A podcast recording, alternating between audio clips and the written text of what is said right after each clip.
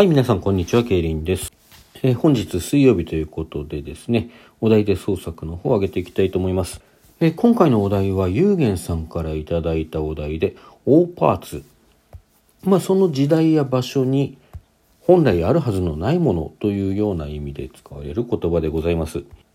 まあね、その時代の科学力でこんなものを作れるわけがないじゃないかというようなものを指す場合が多いのかなと思っていてあの超古代文明のねあった証拠だなんていうふうに言われたりすることもありますね。さて今回はそんな大パーツをお題に作品を書いてみました。それではお聴きください。題してあるはずのないもの。ちょっとこれ見てくれるか？伊崎はそう言って小さな立方体を差し出した。一辺が10センチ足らず。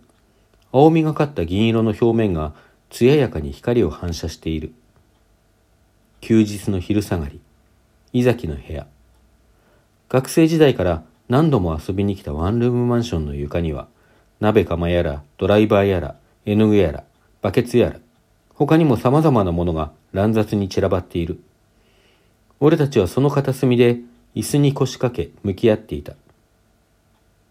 受け取るとひんやりと冷たい感触がする。金属かとも思われるが、それにしては軽い。なんだよ、これ。箱なんだけどさ。箱オウム返しにつぶやく。なるほど。この軽さは中が空洞だからなのか。まあ、ある種の箱。ある種の？うん。開けてみろよ。開ける？よく見ると確かに一方の縁に四方をぐるりと巡る筋がある。蓋ということか。俺は手をかけて引っ張る。凹凸なくツルツルした表面は滑って、一度目は片手が外れてしまったが、しっかりと掴むと意外にあっけなく蓋は外れ、その中身をあらわにした。ん？パッと見に違和感を覚える。たかだか10センチかそこらしか奥行きがないはずにしては、随分と暗くないか？改めてじっくりと見る。内張りが黒いだけなのだろうか？これ、中、探ってみな。伊崎が面白そうに言う。俺は言われるままに指を突っ込んだ。なんだ？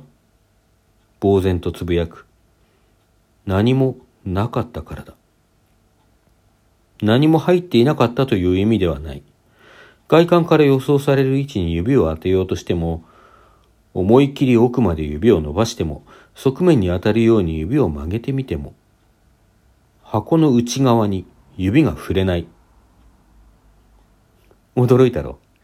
お前には見せておきたくてさ。どうなってるんだよ、これ。差し出された手に箱を戻しながら聞くと、伊崎はニヤニヤと笑いながらそれを受け取った。簡単に言うと、空間を多次元的に折りたたんであるんだ。この箱の中は実際には長さ比で10倍、容積比で言うと1000倍ほどの空間が収まっている。入り口をもう少し大きく作れば、腕を突っ込んで端っこに届くぐらいだな。最近見ないと思ったら、うん、ずっとこもってこれ作ってた。長年の夢だったんだよね。長年の？そう。お前に会った頃から基本的なアイディア自体はずっと頭にあったんだ。バカな。だったら大学にいる間に。それじゃ意味がなかったんだよ。意味がない手柄を独り占めしたかったとでも言うのだろうか。だが、俺の知る伊崎はおおよそそういうタイプではない。ものすごい才能があるのに、どこかふざけているようで、だがそのふざけることに関しては人一倍真面目。全力で全能力を持って悪ふざけをするような、現実に役に立つことを極端に嫌うような、そんなトリックスターめいたところが、伊崎という人間を特徴づけていた。学生時代にやらかした様々な出来事が頭をよぎる。本物より高度な内容を扱った偽の教科書を本物の半額程度で売りさばいたり、捏造論文を研究室の資料の山の中に紛れ込ませておいたり、学内のネットワークをハッキングして一定期間無害だが無益なアニメ映像しか見られなくしたこともあったし、面白半分に実験内容を書き換え、危うく実験室を半分吹き飛ばしかけたことまであった。どれをとっても迷惑であり、ある意味、伊崎という奴を有名にするものではあったが、本人は面白がっているばかりで、成果を独り占めなどという巧妙心とは無縁としか思えない。いぶかる俺に伊崎は先を続けた。そう。できるだけ簡単に手に入る道具で、人知れず作れないか。それを考えていたら、思った以上に時間がかかっちまった。何にしてもすごい発明じゃないか。どうするんだ？研究室に持ち込むのかだから、それじゃ意味がないんだよ。え？でも、公表はするんだろしない。しない？なんで？伊崎は少しの間黙った。俺は返事を待ちながら床に散らばったあれこれを眺める。圧力鍋？まさか、あれで空間を圧縮したってわけでもあるまいが、並んで転がるハンドミキサーやステープラーに比べれば、まだ存在意義がわかるような気がする。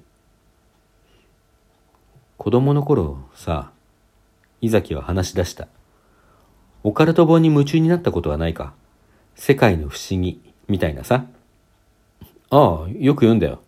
ピラミッドとか、ナスカの地上絵とか、そういうやつだろ。そうそう。コロンビアの黄金ジェットとかさ。水晶ドクロとか、錆びない鉄柱なんてのもあったな。南極大陸が書かれた地図とか、コスタリカの鉄球とかな。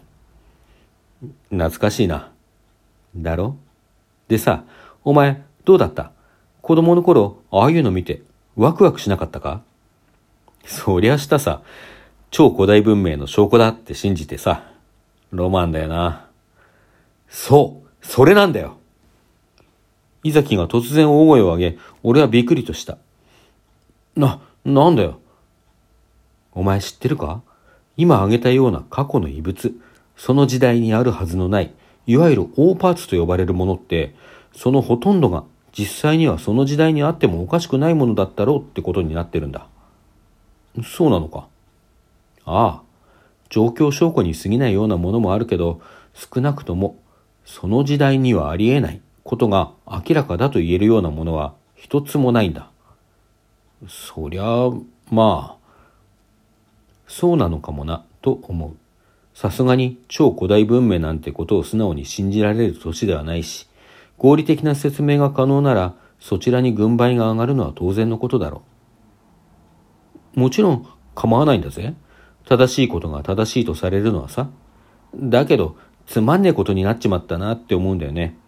これからの子供たちは、あの頃俺たちが感じたようなワクワクを知らないまま大人になっちまうのかなって。だから、だから、あ、だから、これなんだよ。伊崎はいつの間にか蓋を閉めた箱を掲げてみせる。俺は、これからこの箱を地中深くに埋める。同じものを複数、あちこちにね。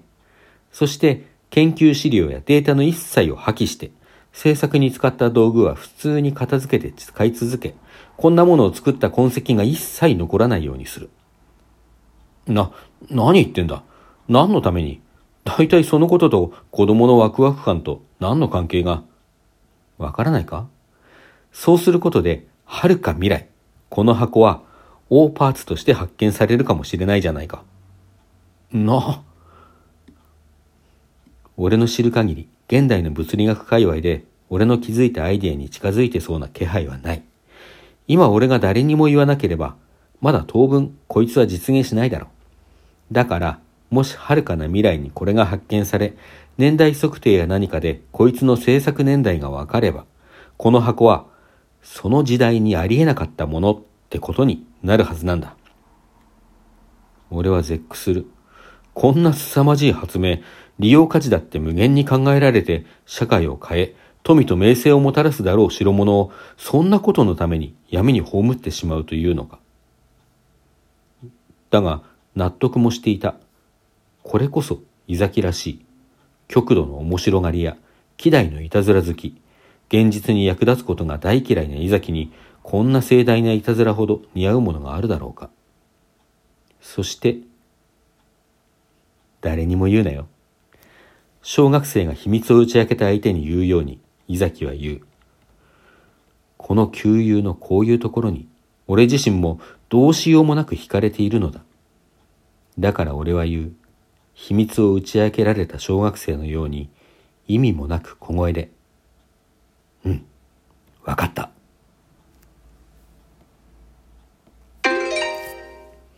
はい、という物語でございまして、いかがでしたでしょうか？まあ、あの、今日のね、お昼にやったライブの方でもお話ししたんですけども、オーパーツというものをお話に仕立てようとするときに最初に思いついたのは、タイムスリップして過去に現代のものを置いてきてね、それがオーパーツになりましたっていうようなお話を思いついたんですけども、まあそういうお話って結構いっぱいあるのかなという気がして、で、あれこれ考えてですね、こうやってオーパーツを作る話になりました。お楽しみいただけたのでしたら幸いでございます。さて、当企画お題で創作では、常時参加者を募集しております。毎週水曜日に、まあこれから後で出しますけども、えー、出したお題に従ってですね、何らかの創作をしていただいて、ラジオトーク内で発表していただくという企画でございます。小説以外の詩や短歌、俳句、音楽などでも構いませんし、あるいは映像作品等でもですね、作品のある場所にリンクを貼っていただいて、トークでその作品について語っていただくという形で参加できるのかなというふうに思っておりますので、いろんな形での参加お待ちしております。また毎回のお題の方もですね、常時募集しておりますので、お便りその他何でも結構です。お送りいただければなと思います。はい、それでは次回のお題発表でございます。次回のお題はこれだ祝福。まあ、あの、随分単純なお題ですけれども、こちらちょっとね、とあるトーカーさんにおめでたいことがあったということで、それにあやかってですね、祝福というお題で書いていきたいと思います。それでは皆さん、さようなら。また来週をお楽しみに。